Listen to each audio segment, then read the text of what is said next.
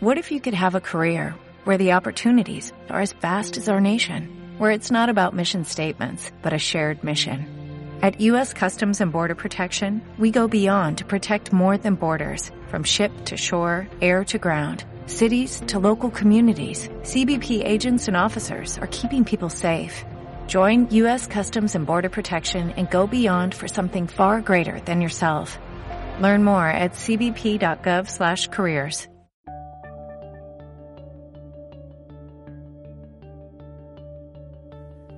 Buenos días, buenas tardes y buenas noches.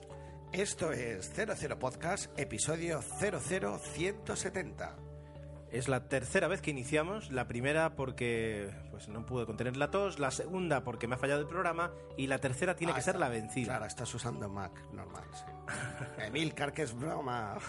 Em, bueno, estamos aquí grabando en un podcast de cine, siempre lo fue. Nos gusta de vez en cuando sentarnos y, y comentar algunas películas y es lo que pretendemos hacer, ni más ni menos. Eh, antes de nada queríamos agradeceros porque vuestras muestras de apoyo estamos, la verdad, que, que muy contentos, abrumados, incluso eh, ya nos sentimos con esa responsabilidad de decir, pues mira cuánta, cuánta gente hay detrás y que realmente nos escucha y tal, y que nos hizo mucha ilusión, eh, incluso a veces era a las pocas horas de haberse grabado el episodio, pues ya teníamos ahí vuestras muestras de, de apoyo y, yo personalmente, y sé que hablo en nombre también de Gerardo, agradecemos muchísimo y nos han ayudado, pues, jolín, pues a darnos este subidón y, y- y a ver si seguimos grabando y estar al nivel de, de vuestras expectativas, que eso está muy bien. Así es, así es. Así que vamos a intentar hoy, pues, eh, simplemente comentar algunas películas. El último fue un especial de los Oscars, se nos quedaron algunas que hemos visto en el tintero. Y más adelante, eh, sí que si seguimos teniendo vuestro feedback, vuestros comentarios, pues nos gustaría recuperar tal vez la vieja estructura que, al fin y al cabo iba bien. Es decir, intentar tener una película reciente eh, para poder ver, luego tener alguna que otra eh, al final, tener nuestra quincena y, por supuesto, luego al final vuestra sección de comentarios, si los tenemos, eh, y crear un poquito de debate. La verdad es que el cuerpo me pide la vieja escuela. que Sí, señor. Bien, eh, pues para vieja escuela, eh, ahora tiene que venir Galería Medium, que es el- la sintonía que siempre se escucha aquí, y a continuación eh, comenzamos a hablar de cine.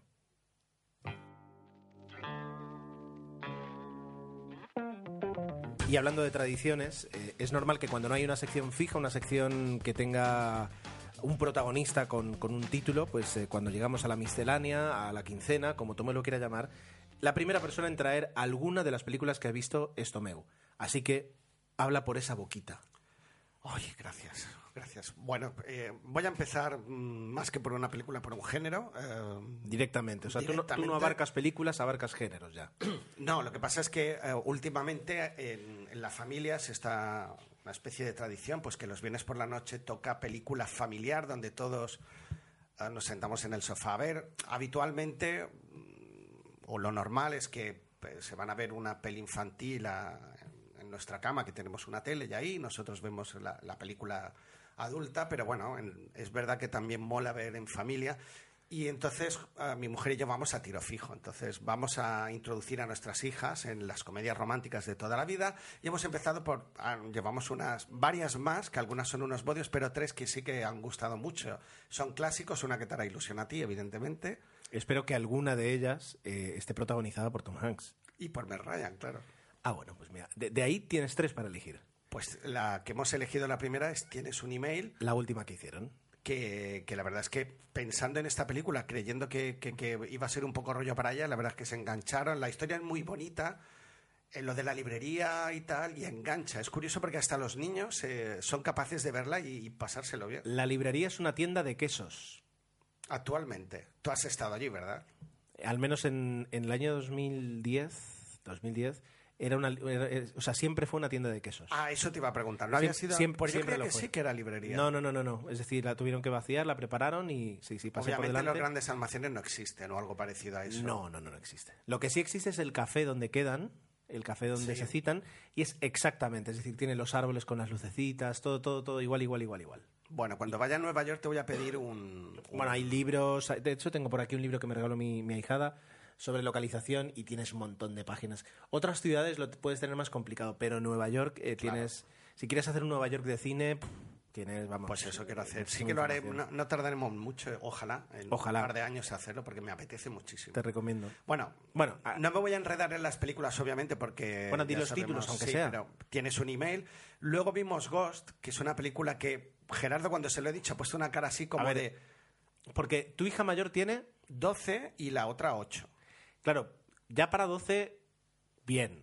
Pero la de 8, hay escenas eh, que dan es miedo. dura, es dura, pero yo me acuerdo que la niña estaba así con agazapadita en la, pero le encantó. Tiene muchísimo humor, sobre todo la parte de Whoopi Goldberg. Eso sí. Que la niña se lo pasaron en grande. Entonces, bueno, Eso ya sí. sabéis que sale Demi Moore, Patrick Swayze, aquí este trío que hacen una, una película que, que, que no ha envejecido mal, a nivel de efectos especiales sí, pero lo que es la No, historia es verdad. y la potencia de la historia Es verdad. es muy... O sea, yo me volví a emocionar, escuchar la banda sonora que es magnífica, La química que hay entre los dos personajes, entre, entre Demi Moore y Patrick Swayze, bueno, los actores, eh, es- es- sigue siendo muy actual, te sigue está transmitiendo lo perfecta mismo. en esta película. Eh, eh, Sí. Yo no recuerdo a, a lo mejor una actuación tan redonda porque hace un personaje muy dramático y, y- y dentro de lo que es una especie de comedia, dramedia, como tú lo llamas, porque todo parte de un drama y eso Sí, sí, sí, conseguir que te rías y que te lo pases bien es complicado. Sí, sí, sí, totalmente. ¿Y cuál más? O sea, y tienes luego un email. creo eh, la- cuando hablamos de comedia romántica, yo estoy seguro que en el top 3 o en el top 5 está esta, que es Pretty Woman. Es, es curioso O sea, que la has- volvimos a ver A, a tu hija de 8 años les ha puesto, le, le has puesto películas de, perdón, O sea, eh, pro- de uno- prostitutas y fantasmas. una prostituta y luego lo otro ya es Está más, bien, más light, está bien. Si te sale gótica, que no te extrañe.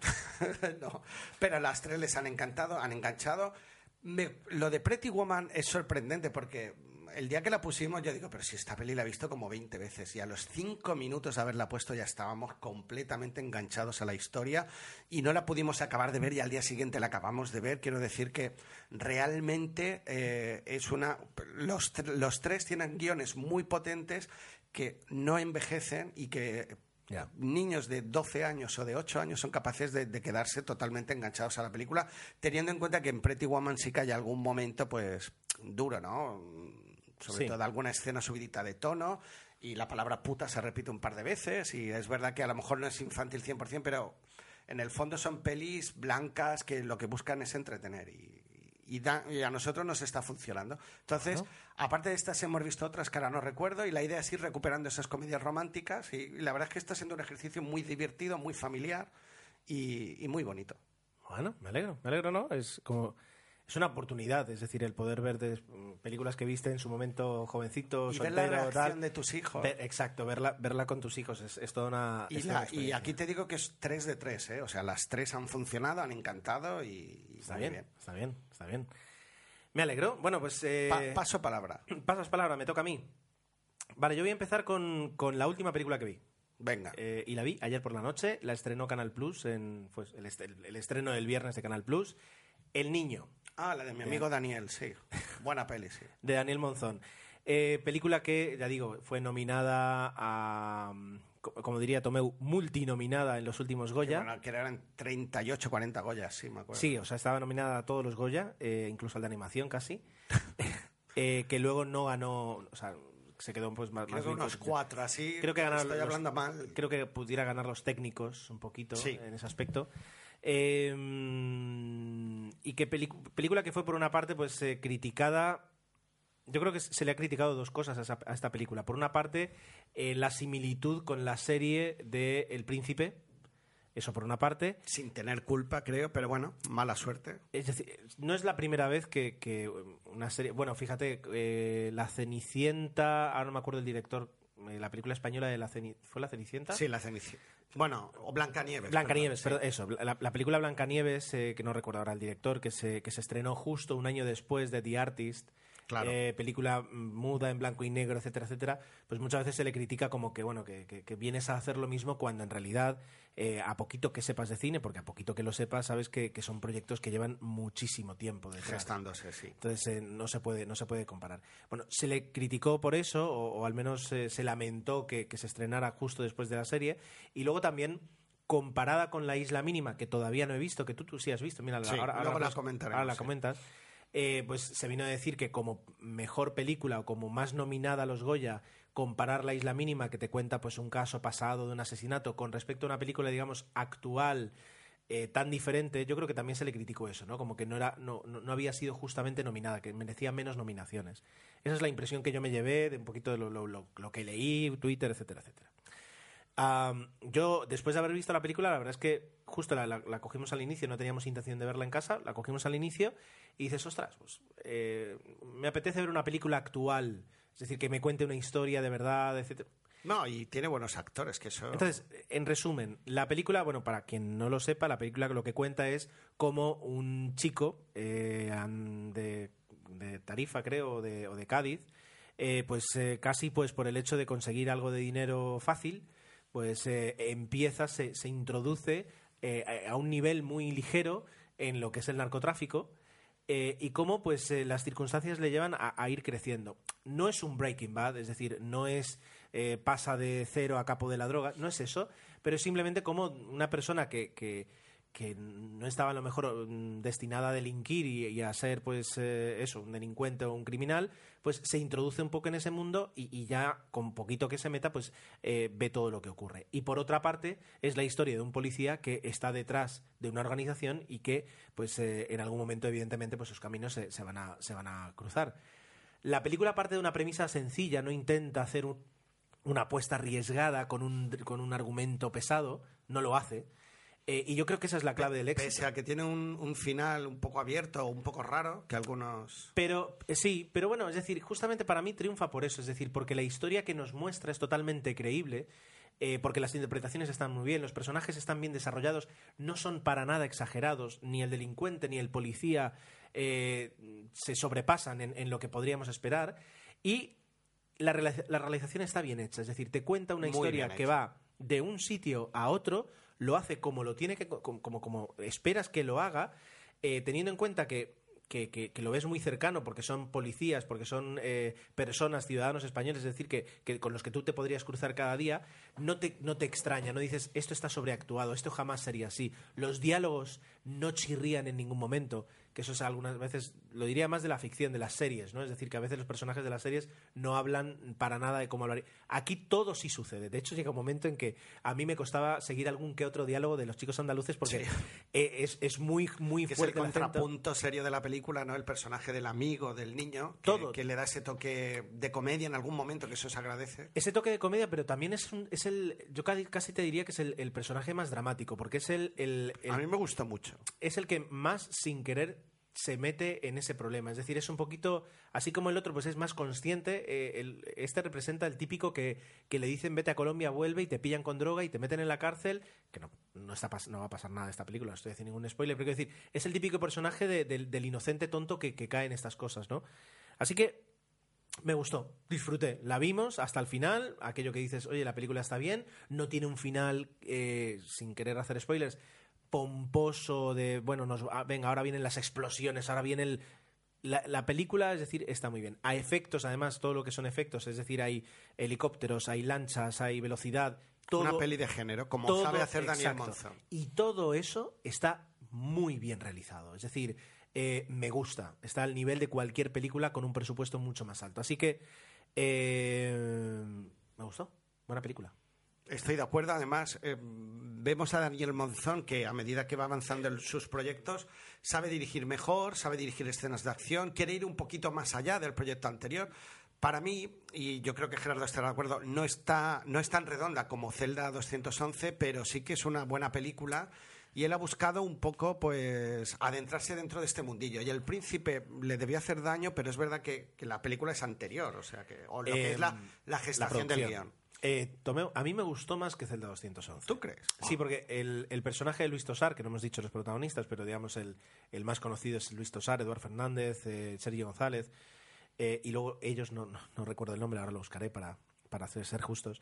Pues el personaje de Luis Tosar hace un personaje mucho más comedido, un, personaje mucho más realista. Pues prefiero a Mala Madre. Ya, pero, está muy bien. Pero a mí el personaje de Mala Madre, sin, sin negar que sea real, sí que me parece un poquito más artificial. Eh, un poquito más extremo. Y a mí, eh, eh, Celda 211, ese, ese drama, digamos, carcelario, esa, esa, esa acción carcelaria, me parece un poquito más montada, sobremontada sobre algo que, que, que no sé si sería así o que funcionaría así.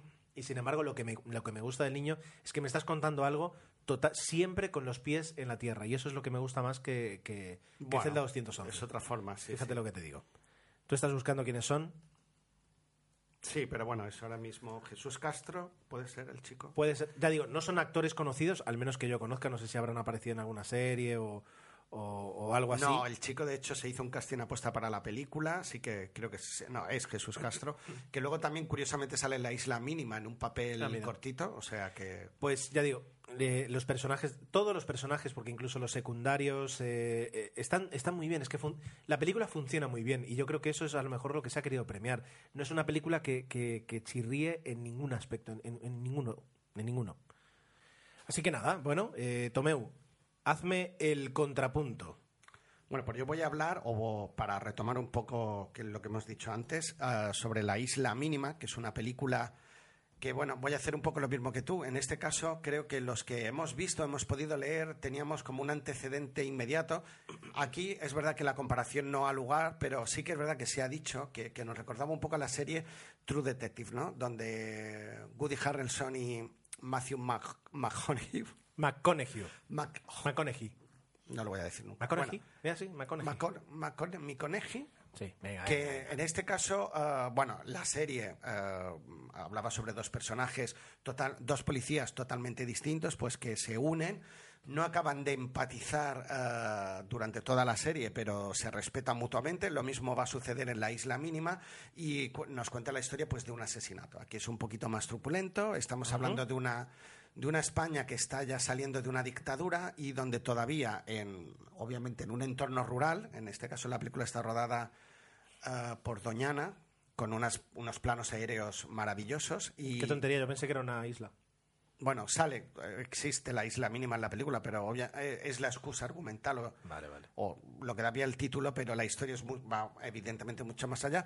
Dos policías que se encuentran, tienen que investigar un asesinato. Uno es más de la vieja escuela, el otro ya más acorde a los tiempos que se supone que, que están cambiando, pero en un entorno rural eso es un contrapunto bastante interesante. Entonces juegan pues con, con esos planos largos. No diré que la película es lenta porque a mí no se me hizo, pero sí que eh, juega mucho pues con el aspecto psicológico de los personajes como en True Detective. A mí True Detective ya sabéis que no me acabo de entusiasmar e incluso me aburrió en muchos episodios. Yo creo que aquí hay un poquito más de ritmo. Obviamente es una película española, el tema está tratado de otra forma, pero también eh, es una película de género impecablemente rodada. Desde mi punto de vista, no tanto para darle tantos Oscars, pero quizás parece Goya, que... Goya. Perdón, Goya, sí. Quizás parece que cuando eh, en España decidimos rodar algo que, que, es- que está bien hecho, eh, lo de, de- ay, es que es- parece una película estadounidense, ¿no? Por medios y por cómo se rueda, la tenemos que multipremiar, cuando yo creo que ese trabajo se debería hacer así siempre de per se. Yo, yo te voy a decir dos cosas al respecto. Primero, eh, yo creo que a veces lo que se premia es conseguir esa factura con un presupuesto mucho menor. Puede ser. ¿vale? Pero no, yo, lo- no, yo no quiero desmerecer a la isla mínima, pero sí tengo claro que, que esto debería ser, siempre así. Pero es verdad que el, el propio Estado español no es capaz de apostar el cine como industria, no se ponen los medios adecuados, pero es verdad que tiene muchísimo mérito que con pocos medios luego la gente con talento sea capaz de hacer lo que, lo que hace. También yo creo que lo- no digo que se Pero premie, no debería sorprendernos. no digo que se premie, pero lo que estamos viendo y justamente en las dos películas que, que hemos hablado y que son las dos más nominadas en la pasada edición de los Goya. Que yo considero que no tienen tantos méritos a nivel No los- yo no sé si será, si tendrá algo O que sea, a ver. nivel técnico sí, pero a lo mejor a nivel de historia, pues sí, Lo- están muy bien, pero no. Lo que ocurre es que para tú poder hacer esa afirmación y, y sostenerla, tendrías que decir, mira, he visto eh, las 10 películas más importantes eh, producidas en España en el último año. Y con esa base puedo decir que no es justo o que me parece exagerado lo que se ha hecho con la isla mínima.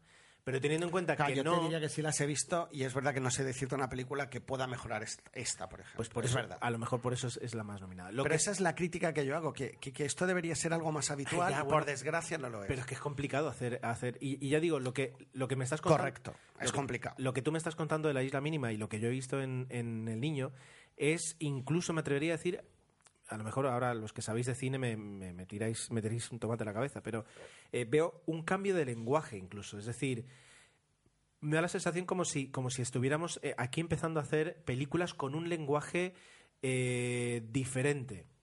No sé si me entiendes. Es decir, Me parece si- interesante Si, tú me estás diciendo que la película se parece un poco a True Detective, True Detective, por ejemplo, te habla, te habla de un asesinato, te habla de una investigación, pero utiliza una forma, un lenguaje, una forma de hacerlo muy diferente. Eh, o muy alejado a lo que yo, por ejemplo, de True Detective, a cualquier thriller. Bueno, ¿cómo se Sí, llama? sí, Perdón. ¿Cómo se llamaba la película del. de esta, la de. Javier Coronado? No, no, no, no habrá paz para los, para los malvados. Nosotros justo ayer lo comentábamos en casa, de No habrá paz para los mal- malvados, que es una película de 2011. A, a El Niño, eh, que es una película de 2015, o de, bueno, 2014, en estos cua- tres años, es decir, eh, esas dos películas no tienen nada que ver. El lenguaje, eh, todo lo que me transmite Pues el te niño... diría que, que la isla mínima también va por ahí. ¿Sabes? Es decir, veo esa diferencia eh, y, y la veo alegrada, porque a mí No habrá paz para los malvados me seguía pareciendo muy exagerada, muy pomposa. eh, te- Malditos creo que es, por cierto, no malvados. pero- Sí, no, para los malvados, ¿eh? eso seguro. Ah, bueno. Pero bueno. Creo que tuvimos esta... Esa discusión la sí, sí. Bueno, a eso voy. Entonces, ¿puede que venga por ahí el tema de las nominaciones? No lo sé, no lo sé. Me parece interesante lo que dices. Eh, lo, lo bueno de la isla mínima, y, y en ese sentido, yo no digo que no, no se mezclan las nominaciones, eh, pero yo creo que está un poquito infravalorada la película, pero, pero es verdad que lo que me gusta de la isla mínima, aparte de lo que es la historia, es que está impecablemente rodada desde el plano cero. Quiero decir, hay un gusto. Digo, vamos a hacer una obra redonda, desde el primer plano, un plano aéreo, tal, que te va introduciendo en la historia, hasta cómo van apareciendo los personajes y tal. Lo que mm, yo considero de la isla mínima, que consigues ese nivel de calidad, creo que falla al final. Y lo he comentado con muchísima gente, eh, la típica charla de parking de, después de ver la película, en que el final no acaba de, eh, de entenderse del todo. Queda como un poco, o sea, lo que es la resolución no es Ya. no, yo creo que no hace que la peli sea redonda. Y es verdad que algunos me dirán, pero es que en el fondo eh, eh, es lo de menos, ¿no? Lo que es, en este caso estamos intentando saber quién ha asesinado a, do- a- a dos chicas. Al final en la película eso, eh, de alguna manera, parece que no es tan importante y no se le da la importancia al final de la película a lo mejor en pos de, de contarnos mejor cómo son los dos policías, etcétera, etcétera. Pero claro, por eso considero que la película para mí está muy bien, pero deja un poquito hacia el final. Eh, yo hubiera, la hubiera redondeado un poquito más, eh, porque parece como que decir, bueno, al final va a ser este, ¿sabes? Y dices, coño, tío, que, que más tenía aquí dos horas, dame algo más. ¿Qué es lo que me pasó exactamente con True Detective? Digo, todo el mundo me decía, no, pero aguanta, ya verás que la serie tal y no sé qué. Y al final acaba con que se sabe quién es y, y- y- ¿eh? y te quedas así. Digo, venga, vamos a cerrar la serie. Bueno, bueno, bueno, diferente. No, Pero ya, ya, ya. Pero, te Pero entiendo, bueno, enti- entiendo lo que igualmente, entiendo lo que creo que se merecen las nominaciones. Creo que es una muy buena película. Creo que la tenéis que ver y luego ya cada uno juzgará. Así como hay películas que ya diríamos ni, ni tal. Aquí hay un esfuerzo brutal por hacer algo de calidad en España y que hay que aplaudirlo y valorarlo. Y que ojalá nuestro gobierno entendiera esto, que viera que esto somos capaces de hacer esto. Imagínate con más pasta y que esto da dinero, porque es una de las películas más, junto con Ocho Apellidos y El Niño, pues más Estamos... que han dado mejor taquilla en, en- en el cine. Sí, es verdad que está, estando en, en, plena, en pleno año electoral, ya se han anunciado medidas, eh, en este caso para... Sí, sí, vamos a bajar el IVA. No, no, no. El- a ver, el IVA no se va a bajar. El IVA, de hecho, ya te lo adelanto yo, si hace falta. Después de, después de las elecciones... Es que ayer hablamos con Montoro y le preguntamos. Exacto. No, pero ahora mismo, gane quien gane las elecciones, después de las elecciones se va a subir el IVA. O sea, esto ya es, es algo que yo creo que la Unión Europea nos ha dicho, venga, os damos un año más y luego venga, el 23. Pero lo que parece es que se, se está dando mejoras fiscales en la producción de, de películas. Es decir, que, la- que el- los productores y, y las- la, la industria, digamos, lo tenga más fácil a la hora de crear las películas. Pero ahora, el, el IVA, no, o sea, olvidaros de que alguien lo baje. O sea, eso es... Bueno, Bueno, cuando llegue el debate hablaremos de ello. exacto. Bueno, Podremos hacer 00 podcast el especial elecciones. Especial Bueno, venga. IVA. Pues tú pasas de un dúo de detectives que intentan resolver un asesinato en un drama español eh, rural, rural setentero thriller rural. Y yo paso a una película mucho más divertida, pero también con, con dos detectives de, de protagonistas. Y voy a hablaros de 22 Jump Street, o como se dijo aquí, Infiltrados en la Universidad. Vale, eh, yo empecé a ver esta película, aguanté tres minutos. ¿Por ¿Tú qué? la has acabado de ver? O sea, yo vi la O sea, mí, yo la escena ya que están conduciendo y dije, la paré. La borré y dije, nunca más. Pues eh, tenías que haber aguantado. Es decir, vamos a ver, lo, lo divertido de esta película es la película en sí. Es decir, eh, es una película totalmente autoparodiante en el que los personajes eh, son una o sea, es decir, es la segunda parte de 21 Jump Street, a su vez es la evolución de una serie, y ya solo te voy a decir, es decir, que la conversación que tienen al inicio de la película están hablando de la película en sí, porque les dicen, oye, mira, lo que ocurrió en la primera, dice, "mm, tuvo tanto éxito que hemos decidido hacer una segunda. Dice, ah, sí, dice, qué bien, dice, pero vais a hacer todo igual. Dice, ¿cómo que todo igual? Dice, sí, sí, lo, lo que hicisteis en la primera funcionó, así que lo vamos a repetir exactamente, pero en la universidad. Dice, bueno, pero déjanos hacer cosas nuevas. Dice, no, no, no, no, no, todo Esta igual. conversación cuando sea, no me acuerdo. Porque es que la paraste antes. Es Ah, decir, vale. lo primero que te hacen es esa, esa introducción de película de acción para que puedas ver un poquito que, que es una, una parodia de las películas de acción, porque la persecución es, es eh, típica, pero a partir de ahí todo lo que va sucediendo eh, siempre es un poquito una parodia de, de sí mismos, ¿de acuerdo? Eh, Wow, wow. es una comedia que Ahora está... me arrepiento de Es, es una... Lo estás diciendo en broma. ironía, como dirías. Pues, ¿no? es decir, eh, es, una, es una película muy divertida. Es decir, es una comedia en la que hay una investigación.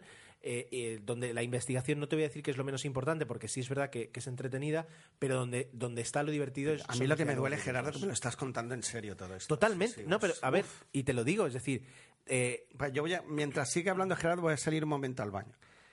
escúchame, si yo te ahora te, te- que la tengo aquí, si yo te pongo alguna escena mm, más allá de lo que tuviste, eh, te vas a reír. Los dos personajes, seguro que sí. Jonah Hill y Channing Tatum, eh, tienen una química brutal. Tienen una química muy buena y la saben transmitir muy bien a la pantalla. Eh, los directores, que son Phil Lord y Christopher Miller, son también los responsables de mm, eh, la, la película de Lego, la última, Lluvia de albóndigas, y la primera. Qué lástima la de Lego. ¿No te gustó? No, yo iba a Almóndigas sí, la de Lego no. Pues claro, entonces es que no te gusta este tipo de humor. A mí, ya digo, yo la disfruté, es decir, eh, tiene, ya digo, muchos momentos autorreferentes de, de parodia de sí mismo de lo que son las películas de investigación. Eh, la química entre ellos dos es muy buena y lo que tienes es eh, pues la típica película que podrías ver de una investigación en una universidad con los típicos personajes. Todo eso sí es típico. Lo que cambia es que la película no se toma en serio a sí misma, no, no quiere convencerte de lo que está ocurriendo, es, es, es verdad, sino que es como si te, metieran a ti dentro de, una película así y te dijeran, vamos a, disfrutar y vamos a, reírnos de todo lo que sucede en, en este tipo de películas. Entonces, em, merece mucho la pena. Jonah Hill se sale eh, y Channing Tatum también. Es decir, los dos eh, hacen todo lo que tienen que hacer. Es decir, pero eh, merecen mucho la pena. A mí me, me gustó muchísimo. Ostras. Y como película, sí, no, no, o sea, como película decir, oye, ya, ya he vuelto del baño, por cierto, sí. ya. Como película para decir, mm, tengo ganas de pasar un buen rato con, con aquí con alguien sentado en el sofá para reírnos de lo que sucede. No, sí, 22 yo buscaba eso, pero es que es verdad que me pareció incluso demasiado... Como que es calmentado un poco y a lo mejor le debí dar un poquito más de tiempo, pero no, Claro, es que no puedo claro. con estas cosas. Y ya digo, eh, ya, está, ya está preparada 23 Jump Street. Es decir, ya, ya están pensando en la tercera parte. De hecho, no voy a decir eh, cómo termina, pero los créditos finales es ellos mismos parodiando cómo sería la película 23, 24, 25, 26, 27, 28, como diciendo, estamos en una franquicia que mientras tenga éxito vamos a seguir haciendo. Entonces, ya, por ejemplo, 26 Jump Street e infiltrados en la escuela de cocina, 28 Jump Street Va infiltrados en la escuela de arte. juego. Eh, con lo típico, es decir, 29 Jump Street, etcétera, etcétera. Todo, todo, va todo por ahí. Merece la pena. Como comedia eh, Claro, claro. de acción, como comedia si de os acción, gusta este... en- es buena y es refrescante. Es decir, no vas a ver eh, bromas refritas. Y las bromas refritas te vas a reír porque lo están haciendo a propósito. Es decir, no, no intentan convencerte con viejos chistes. Bueno, espero que alguien me ayude en esto porque realmente me está costando, tu entusiasmo me, me abruma. no, no, de verdad, de verdad, te va a gustar. Bueno, si le das una me alegro que te a gustara. gustar. Bueno, y ahora pasamos de, de esta comedia. Veo, por lo que estás tocando en el iPad, que vas a saltar a un drama. Un drama O sea, y venga, vamos Yo te a estoy dando el día y tú me estás dando la noche. Exactamente. Bueno, eh, lo digo porque tú. ¿Cuál era la última película que habías visto? Ah, El Niño. Pues la última que vi, he visto yo, que la acabé de ver esta semana, es Her. Es una película difícil. Yo. Her, sí. Her. Her, Ardo. Eh, Una película Her. Her. Una película. ah, bueno, os cuento un poco la premisa para que me ah, entendáis mejor. Es una Por si, película no, difícil. por si alguien no la ha visto. Pues estamos hablando entre. eh, eh, bueno, el personaje. in- ¿Cómo era? El personaje. el personaje interpretado por Joaquín Phoenix, eh, omnipresente en toda la película, que normalmente eso puede llegar a ser cansado aquí, eh, requiere un gran esfuerzo de interpretación que, creo que cumple con nota, pero bueno, el personaje protagonista, ah, una persona un poquito amargada que acaba de salir de una relación amorosa, ah, compra un sistema operativo que al final resulta ser que tiene, bueno, eh, un poco evoluciona en función de tus sentimientos, tu estado de ánimo, etcétera, hasta tal punto que, que los dos se enamoran y se establece una historia de amor entre un hombre y una máquina y, todo lo que pueda un poco derivarse de aquí. Es, por lo tanto, estamos ante una película pues romántica, hay muchísimo drama y evidentemente también tenemos ah, un poquito de ciencia ficción. Eh, y además muy bien llevado. Esa ciencia ficción que nos gusta mucho, pues que simplemente es, es el hilo eh, o no, a- aporta la historia, pues para darle esa sensación de que nos tenemos que creer lo que nos cuentan, pues porque en el mundo real no es posible, pues hay que darle un puntito un poquito más allá, ¿no? Y darle esa credibilidad que la película necesita. Otra par- gran particularidad de la película, y disculpadme, y es verdad que hice mal, pero Es soy te- así, te estoy la buscando- vi te- en versión original, no doblada, no la vi en versión original subtitulada, porque claro, el, el contrapunto a Joaquín Phoenix es Scarlett Johansson. En la versión doblada eh, eso no se puede apreciar, la voz de, de Scarlett es muchísimo más profunda, yo creo que, que- que hubiera ganado muchísimo más la película, es verdad, pero bueno, la he visto la versión doblada. Nuria Trifol. Tú lo que, lo que has disfrutado en la película es la interpretación Pero de lo Nuria hace muy bien, Nuria, lo hace muy bien, la O verdad. sea, no, no lo niego, no lo niego. Lo hace muy bien, pero claro que sí, que no debe nada que ver con esa voz más profunda que tiene Scarlett Johansson, que yo creo que le da a la película, incluso hay escenas eróticas que yo creo que, que- escuchadas en versión original tiene que ser mucho más potente. Y bueno, y Amy Adams también se pasea por ahí un poco en la película eh, para darnos un poquito el respiro de, de la omnipresencia de Joaquín Phoenix. Bueno, el director es Spike Jones, que yo curiosamente ya he visto varias películas suyas. Una de ellas que me encantó hace ya muchos años fue Cómo ser John Malkovich, que era una especie de, también comedia romántica donde eh, el protagonista o la protagonista se metía en la cabeza de John Malkovich, todo muy curioso. Y luego también hizo una adaptación de un libro muy conocido en Estados Unidos, que es Donde viven los monstruos, y que me pareció una adaptación muy bonita, una película con muchísimo sentimiento, con una banda sonora preciosa que yo os recomiendo para ver con los niños. Es verdad que es una película un tanto difícil, pero yo creo que nos va a defraudar.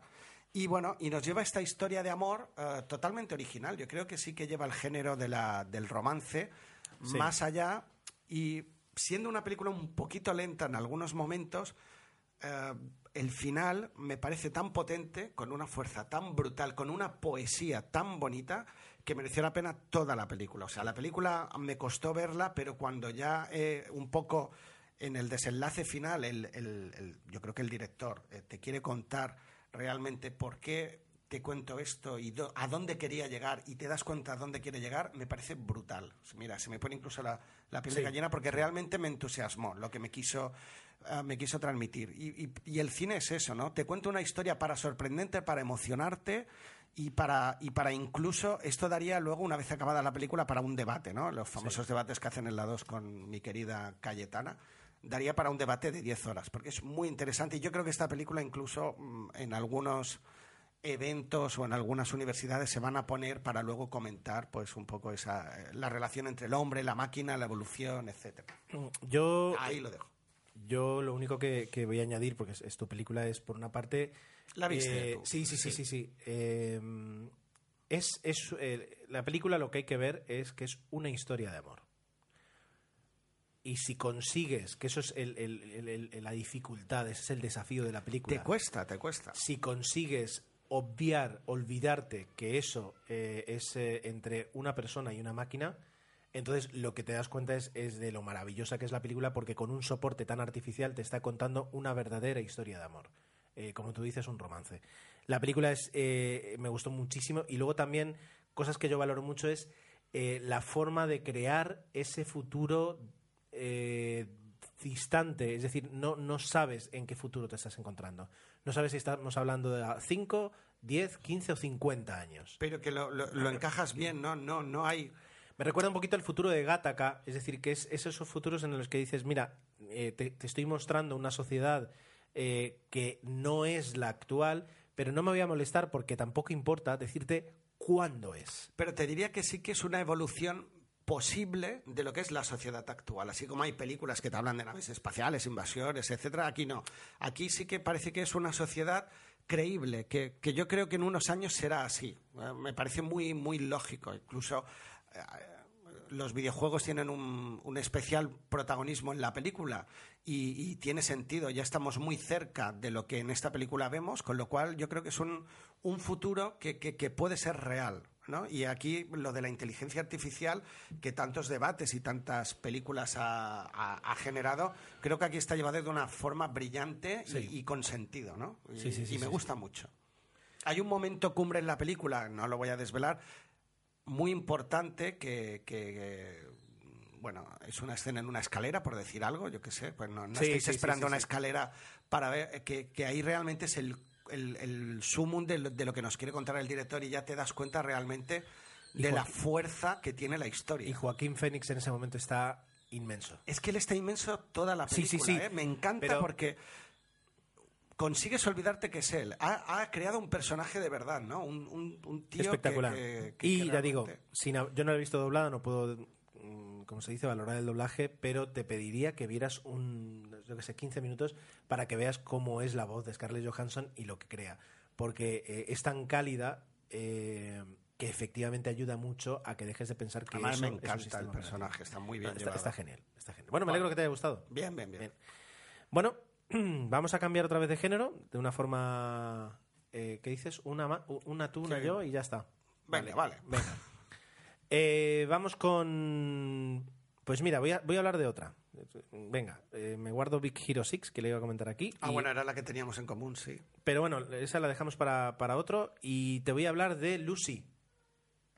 Justamente. Bien, ahí estamos encarnando las películas Eh, eh, Scarlett. Hombre, hemos pasado antes de, de 22 Jump Street a Her. No sé cómo se encadena eso, pero... De dos al- personajes a uno, yo qué sé, porque... Vale, vamos a hablar de Lucy, una película de Luc Besson. Luc Besson. Luc Besson. Luc Besson. Ese hombre tan tan artificial o tan artificiero, por decirlo. Bueno, Generador de miles de ideas. Vale, vamos a Mal ver. resuelta. Es decir, el- yo la he visto tarde, porque la he visto hace relativamente poco, este hombre, eh, la película de este hombre, y me llegó eh, lo típico que tenían las películas con, con ya las, las críticas, ¿no? De la gente que escuchas, ¿no? De la película parece que está bien porque No sé si la llegué a comentar en el otro episodio, no estoy. la película empieza bien y me gusta, pero así como evoluciona, eh, al, al director se le va la pinza y termina contándote algo que no me gusta. Es decir, es un poquito la... Yo esperaba ya hacer un... Ay, menos mal. No, no, no, eso es lo que la gente ha dicho, no es lo que yo pienso. Vale, vale. Me estoy preocupando. No, no, yo es que estoy de acuerdo con la gente. No, iría más allá, pero voy a dejar que hables. Entonces, que es tu película. A ver, es, es una película de- del director del quinto elemento. ¿Vale? Y, Lo del, sé. y del profesional. León el lo sé. Entonces, quiero decir, eh, si has visto estas dos películas, Y es el ideólogo de Transporter y de un montón y de venganza también. Lo que te quiero decir es, si has visto estas dos películas, que o sea, Todas. no esperes, O casi todas. no esperes eh, una progresión normal de la película. Primero, segundo, Vale, vale. segundo, es una película de ciencia ficción, ¿vale? La, la película parte de la premisa de que normalmente el ser humano solo utiliza el 10% de su cerebro. ¿Qué pasaría si por algún motivo utilizáramos más eh, porcentaje? Es una buena idea. Lo de que solo utilizamos un 10% de nuestro cerebro es falso. O sea, quien se piense que, que esto que nos están contando tiene el más mínimo tinte realista no es así. Ya le digo yo que no es así, que es mentira, que todo eso es mentira. Pues ya vamos mal, porque me tienes que dar algo a lo que aferrarme para en- contarme una historia así. En el quinto elemento, ¿qué es lo que te cuentan que sea de verdad? Bruce Willis, no. Entonces, es... Bueno, el quinto elemento es un, es un pastiche de géneros. Eso es otra historia. Pero- pero- pero es Ese es el elemento que tú dices, ah, vale, me estás Pero contando es esto. ciencia ficción, es Claro. ciencia ficción. Y esta también lo es. Entonces, a partir de ahí, Pero partes de una premisa que en teoría ellos dan como real. Entonces me estás engañando un poquito. Bueno, no, no puedo decir, ah, pues me invento pues que el ser humano pues puede respirar por, la, por las orejas en vez de por la nariz. Pues vale. pues entonces yo también te puedo decir, yo qué sé, en Star Trek, pues me invento que hay una Bueno, flota pero que... ahí ya estás con... Eres... Ya hay una premisa, ¿no? Estás en otro mundo, tal... Pero etcétera, sigue etcétera. siendo ciencia ficción. Hay un matiz, creo yo, ¿eh? Entiendo lo que dices y me lo puedes rebatir el- fácil, el pero hay un matiz. El matiz es la confusión que mucha gente ha tenido pensando que lo que, Que te eso era con- verdad, claro. Que eso era verdad. Bueno, que era verdad lo del punto. Yo no me creo en lo de la película, evidentemente. Ya, pero quiero decir, ese es el matiz. El matiz es que la gente se ha confundido y ha pensado que, que iba a haber una película eh, que no es de pura ciencia ficción, y esta lo es. Entonces, eh, lo que estás viendo es una película donde eh, un personaje, así como van pasando los minutos, cada vez tiene más capacidad para hacer diferentes cosas. ¿De acuerdo? Eh, es, una, es una carrera, es una película, digamos, de, de- tiempo, es una, una película que, que tiene que suceder todo prácticamente en 24, 48 horas, y así como va progresando, cada vez se van haciendo las cosas, y, y es lo que me gusta de la película. Es decir, lo que ahora es una dificultad o un problema, dentro de 15 minutos de película va a ser una situación diferente, porque el personaje de Lucy, que cada vez va utilizando más su- el porcentaje de su cerebro, en teoría, cada vez es un personaje más capaz de hacer cosas. Entonces, así como parte de una limitación total, porque es una chica normal y corriente y termina siendo lo que termina siendo, es decir, la película es una constante evolución de lo que ella es capaz de hacer. Eso me gustó, la premisa me gustó. Sí, sí, Es- sí, yo es- también, ¿eh? Es valiente, es decir, es, es atrevida. Es decir, oye, vamos a, vamos a imaginar esto y a partir de eso que estamos imaginando vamos a crear todo, toda una, una- una serie de posibilidades de lo que sucede. Em, no es no está por ejemplo a la altura hablando del quinto elemento no tiene toda esa esa mística alrededor ni esa potencia que tiene el quinto elemento ahora vamos a recibir una visita en cualquier momento veo la puerta que se, está abriendo Eh, corremos peligro de que alguien entre gritando o alguien bajito Eh, pero no se ha evitado perdón. Y, eh, y así continúa. Entonces la película está bien sí. Se disfruta sí eh, tienes que bajarte a los a, bajarte a la, a la tierra y decir vale no no no te emociones demasiado con esta película porque porque te va a sorprender en muchos aspectos y no le vas a encontrar conseguir lógica que entiendo que haya mucha gente que dijera yo no esperaba que terminara así yo esperaba que, que la, la película subiera y mantuviera esa línea y la película constantemente sube sube sube sube sube hasta que llega arriba del todo y cuando llega Claro, arriba del todo se deja mucha gente abajo es normal. exactamente, exactamente. es normal, Porque es normal. un- una. La palabra a lo mejor es despropósito. O sea, a mí me encanta Luke Benson. Yo Luke lo he Benson. seguido muchísimo y tiene muy buenas ideas, pero he visto tantas películas suyas, y este es un ejemplo más, que dices, has pensado una idea genial y luego la has cagado estrepitosamente. Y a mí me parece que en esta película se le va la olla demasiado. Lo podías, o sea, una gran idea la has convertido en un producto de palomitas y estás en tu Al- derecho.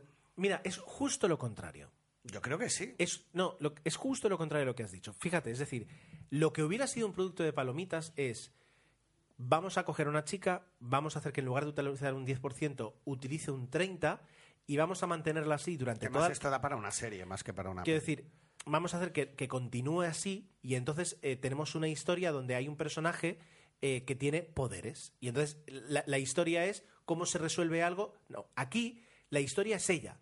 Entonces, el, el hecho de que constantemente lo que hace 15 minutos habías aceptado como normal. Claro, sí, así siga- como lo cuentas dices, ostras, qué guay, pero luego lo ves en imágenes y Pero dices, lo, tío. lo que quiero decir es, eh, la, histo- la- la- la historia no es lo que ella hace, la historia es ella. Entonces, el hecho de no haber parado en, una- en un punto donde dices, bueno, a partir de aquí trabajemos con, con este personaje especial, sino en- seguir evolucionándolo constantemente, es lo que hace que no sea un producto típico de palomitas que la gente no mucha gente no ha entendido y llega para allí. Ojo, no estoy defendiendo que sea una película normal, solo estoy diciendo que es pura ciencia ficción y la- el reto es que el guion, o sea, la- el planteamiento que te haces en la página 50 del guion, cuando llegas a la página 200, no te sirve. Tienes que crear todas unas reglas diferentes en la película. Eso es lo que me gusta. Lo que pasa que es verdad que no, no, no puedo decir mayoritariamente, el, el resultado final no está a la altura quizás de lo que es el planteamiento y de lo que es la historia y de lo que es el principio. Al final yo creo que o, se les va, se les va la pinza, pero bueno, es una... Obviamente todo desopinable. A mí me pareció uh, que fue de, de, de 100 a 0 y, y, y ya casi, mira, no, no paré los últimos 10 minutos porque es que ya no me interesaba lo que me estaba contando, pero bueno. Bueno, bueno. Tío, Gerardo, que hemos intercambiado los papeles. sí, sí, ¿Qué pasa bien, aquí? bien. Me habré vuelto intelectual. No, porque he visto Ger en castellano, es verdad. Muy bien, Pero pues- ha habido un momento que, que- que los oyentes Ah, habrán bien, dudado. bien. ¿Ahora qué? Eh, ahora tú una última y ya luego los comentarios. Como quieras, sí, cerramos Venga, ya. dale, dale tú. ¿Cuál? No, bueno, así rápido porque es verdad que ya llevamos Ah, y esta, me apetece verla. grabando. La menciono porque es verdad que es una película bastante interesante. Ah, tenemos al director David Fisher, el ideólogo... ¿Por qué no puedes decir David? David, eh, David. David. David Fisher, que eh, el ideólogo de la, de la serie House of Cards, David Fincher. que me está encantando esta serie, empezado con la primera temporada y Yo estoy terminando de ver. Robin Wright está preciosa y Kevin Spacey está Está maravilloso. precioso también. O sea, por- ves, ahí acabas de hacer un comentario machista. Robin Spacey está fantástico. O sea, está. Robin Spacey, has hecho Uy, un juego de perdón, sí. Kevin Spacey está magnífico, pero Robin Wright Penn está preciosa. Es Pero decir, preciosa. No, no, no. Lo Ya- digo con total alevosía, porque aparece en pantalla y te quedas así ya, ya, pero te, te- te das cuenta que Y acabas de decir. encima, voy a ser más machista todavía, y encima actúa bien, tío. ¿Qué dices? Ostras. Además de guapa, actúa. Vale, pues ahí queda. Eso, eso quería decir. Queda sí. expuesto No, el total comentario machista por parte de mi compañero. sí, es decir, además, el lo actor, digo en tono de broma por respeto a el todas las actor chicas que escuchan. actúa muy bien, la actriz está muy buena. Eso es lo que has dicho. No, los dos actúan muy bien. Yo- Kevin Spacey no es guapo Yo- y ella está muy guapa. Te acabas de retratar.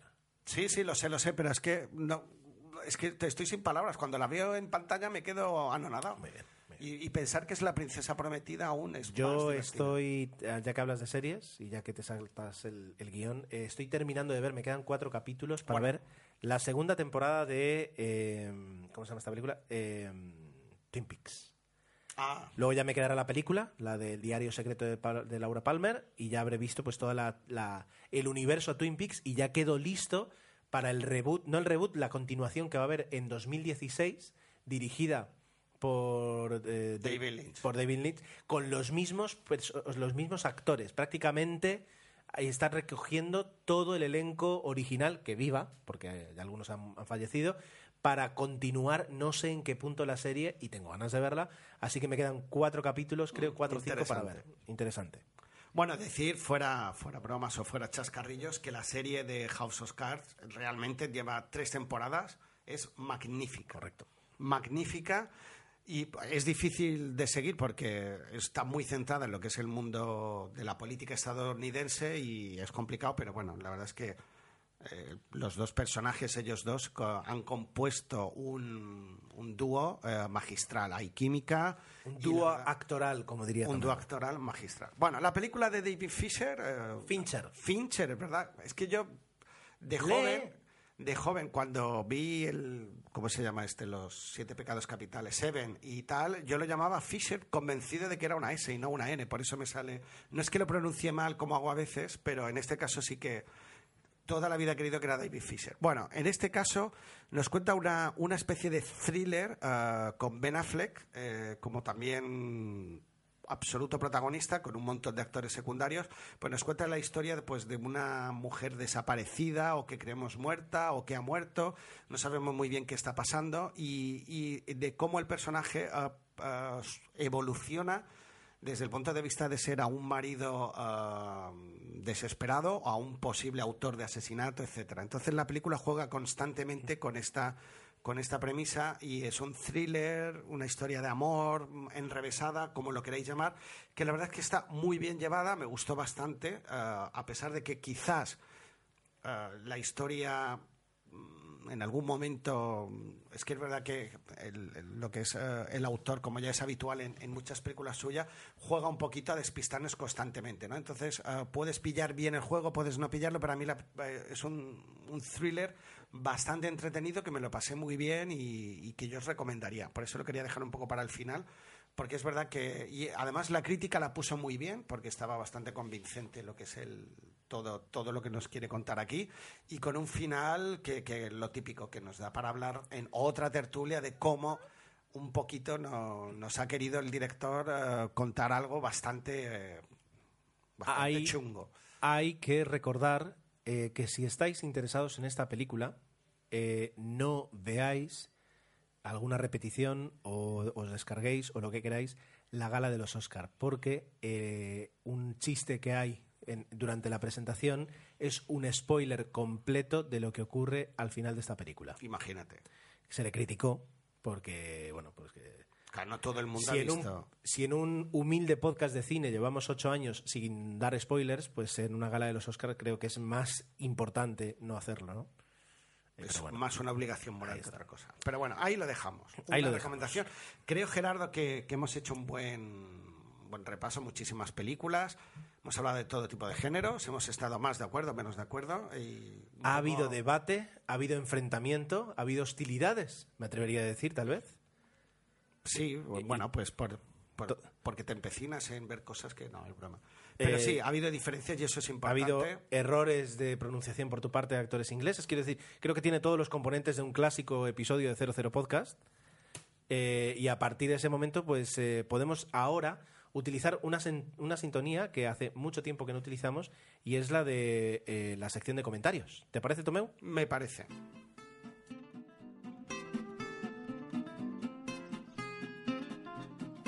Creo que es muy positivo y muy necesario el, el- el escuchar este, que es Vino, la- la- el sonido de GarageBand. del tin, tin, tin. Vale.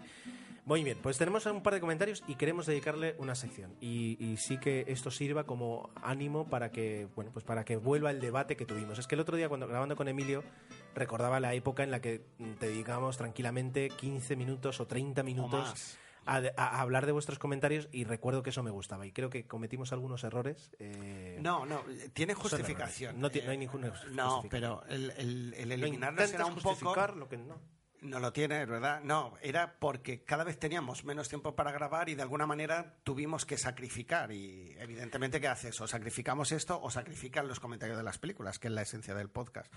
Pero ha habido una evolución. Nosotros tenemos el- yo creo que el gran honor o el tal de haber mantenido durante X años un podcast con una periodicidad exquisita y que luego La vida, pues, la vida, llevó. te lleva y, y hemos evolucionado, no También- sé si para bien o para mal, yo diría que para mal, pero También bueno, es verdad- Y es por eso nada más, con toda naturalidad. Y lo hicimos, tomamos una decisión que puede ser mejor o peor, pero fue una decisión. También es verdad, y para los que os interese un poquito este debate, os recomiendo, ya digo, este el, el último episodio de Promo Podcast, en el que Emilio pues eh, tiene, tiene a bien y tiene y le agradezco que, que me entrevistara y me, bueno, pues repasáramos un poquito mi perfil como Sí, a podcaster. tiene preferencias por ti, Emilcar. Bueno, No cuando grabes- Te dedica libros y te cuando grabes yo, yo. cuando grabes cuatro podcasts, eh, pues a lo Pero mejor tío, yo grabo el mejor podcast de cine del No mundo. grabas ni el mejor Joder. podcast y apenas lo grabas. Es verdad, tienes Así razón. que eh, cuando seas Espera, espera, voy a agachar la cabeza en tono de humildad para darte la razón.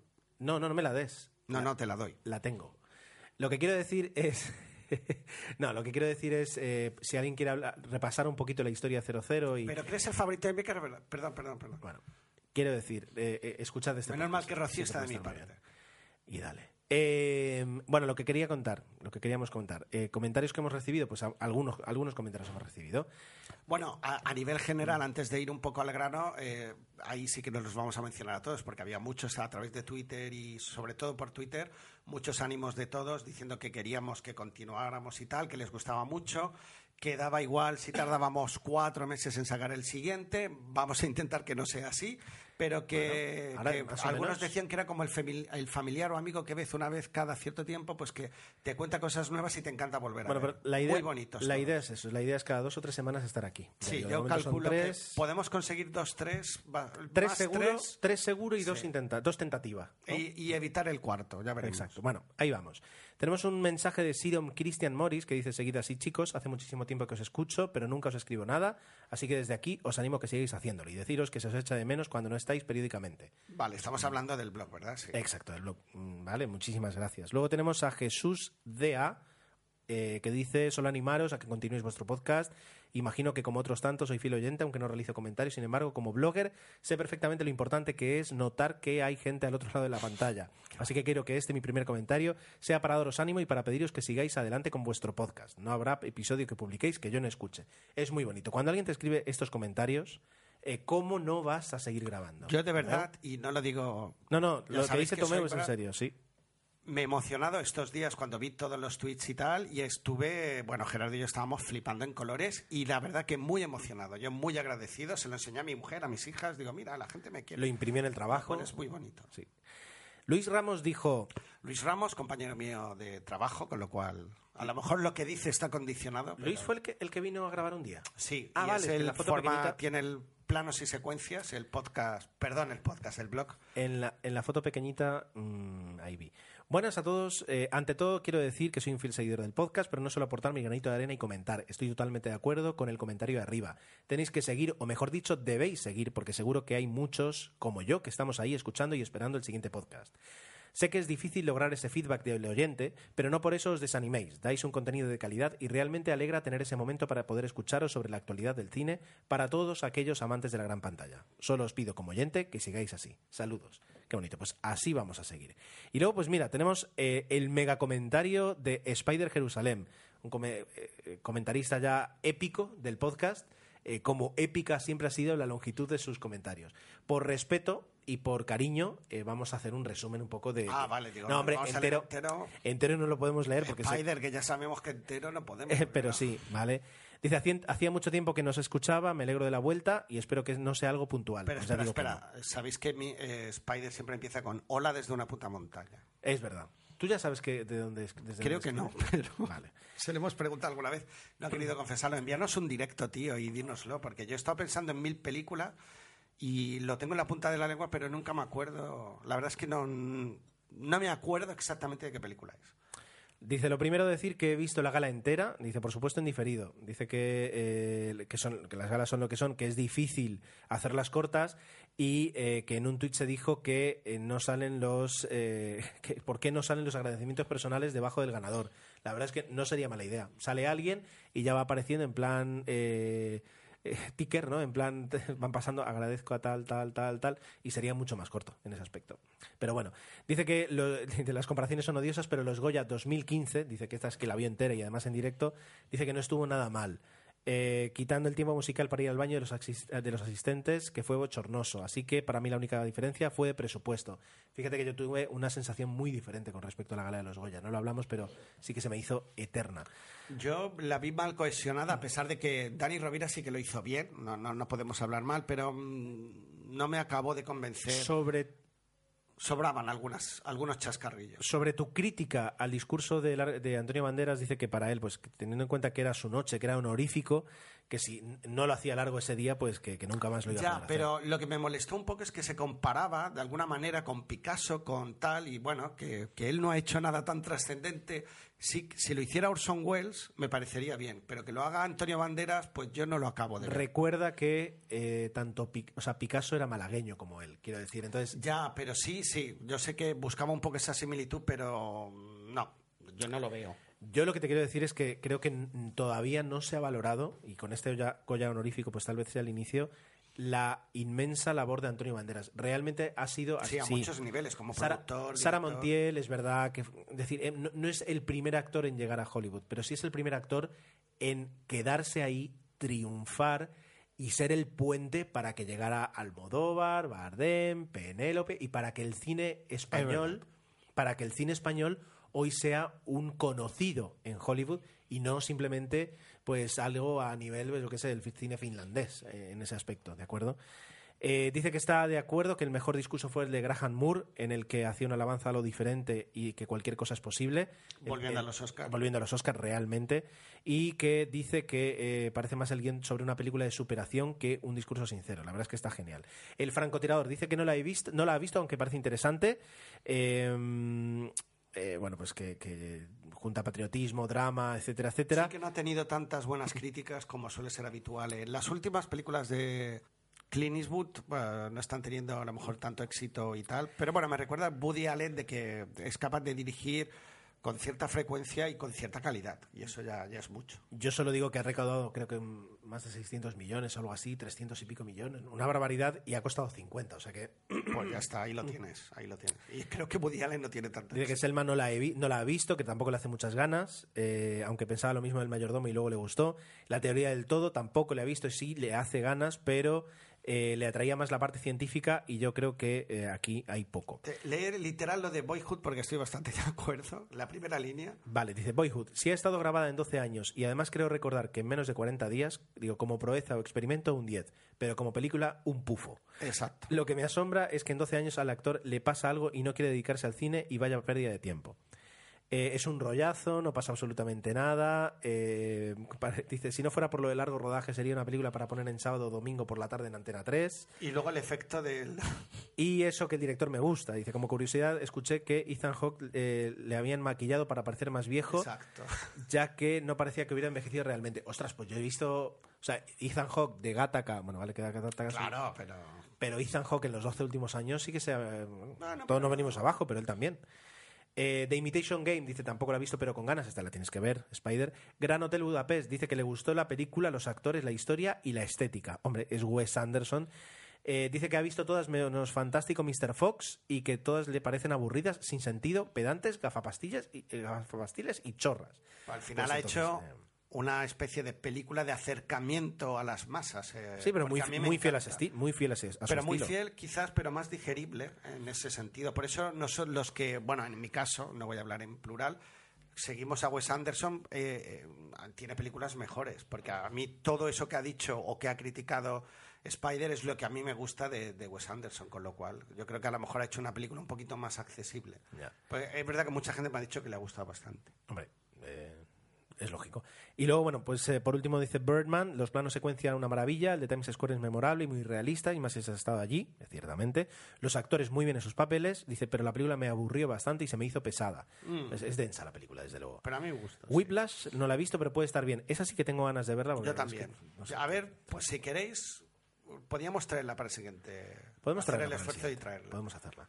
De acuerdo. Y bueno, pues eh, estoy revisando por aquí. eh, lo Y habla de una quedada cinéfila que es verdad que, que tendremos que pensar en una. Lo último que estoy viendo aquí, pues eh, nada, en Twitter, como tú dices, son mensajes de apoyo y en Facebook lo único que teníamos...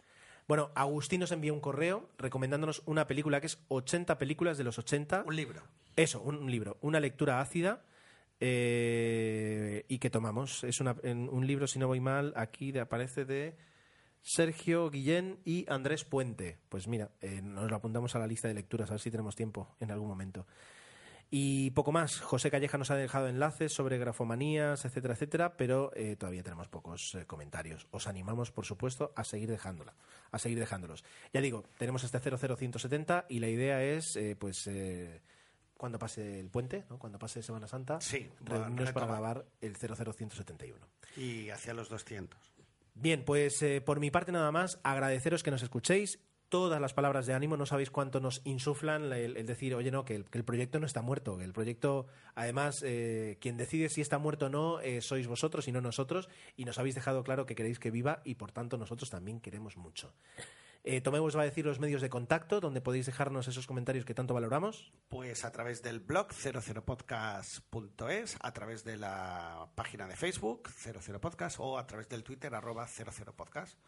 y en la dirección de correo electrónico 00podcast.gmail.com. Como siempre, nos tenéis también en nuestras cuentas personales, que son arroba tomeu00 y arroba ger7. Y os emplazamos a el próximo episodio, que será, esperemos que dentro de dos o como mucho tres semanas. Adiós. Adiós. Every day, we rise, challenging ourselves to work for what we believe in. At U.S. Border Patrol, protecting our borders is more than a job, it's a calling. Agents answer the call, working together to keep our country and communities safe. If you're ready for a new mission, join U.S. Border Patrol and go beyond. Learn more at slash careers.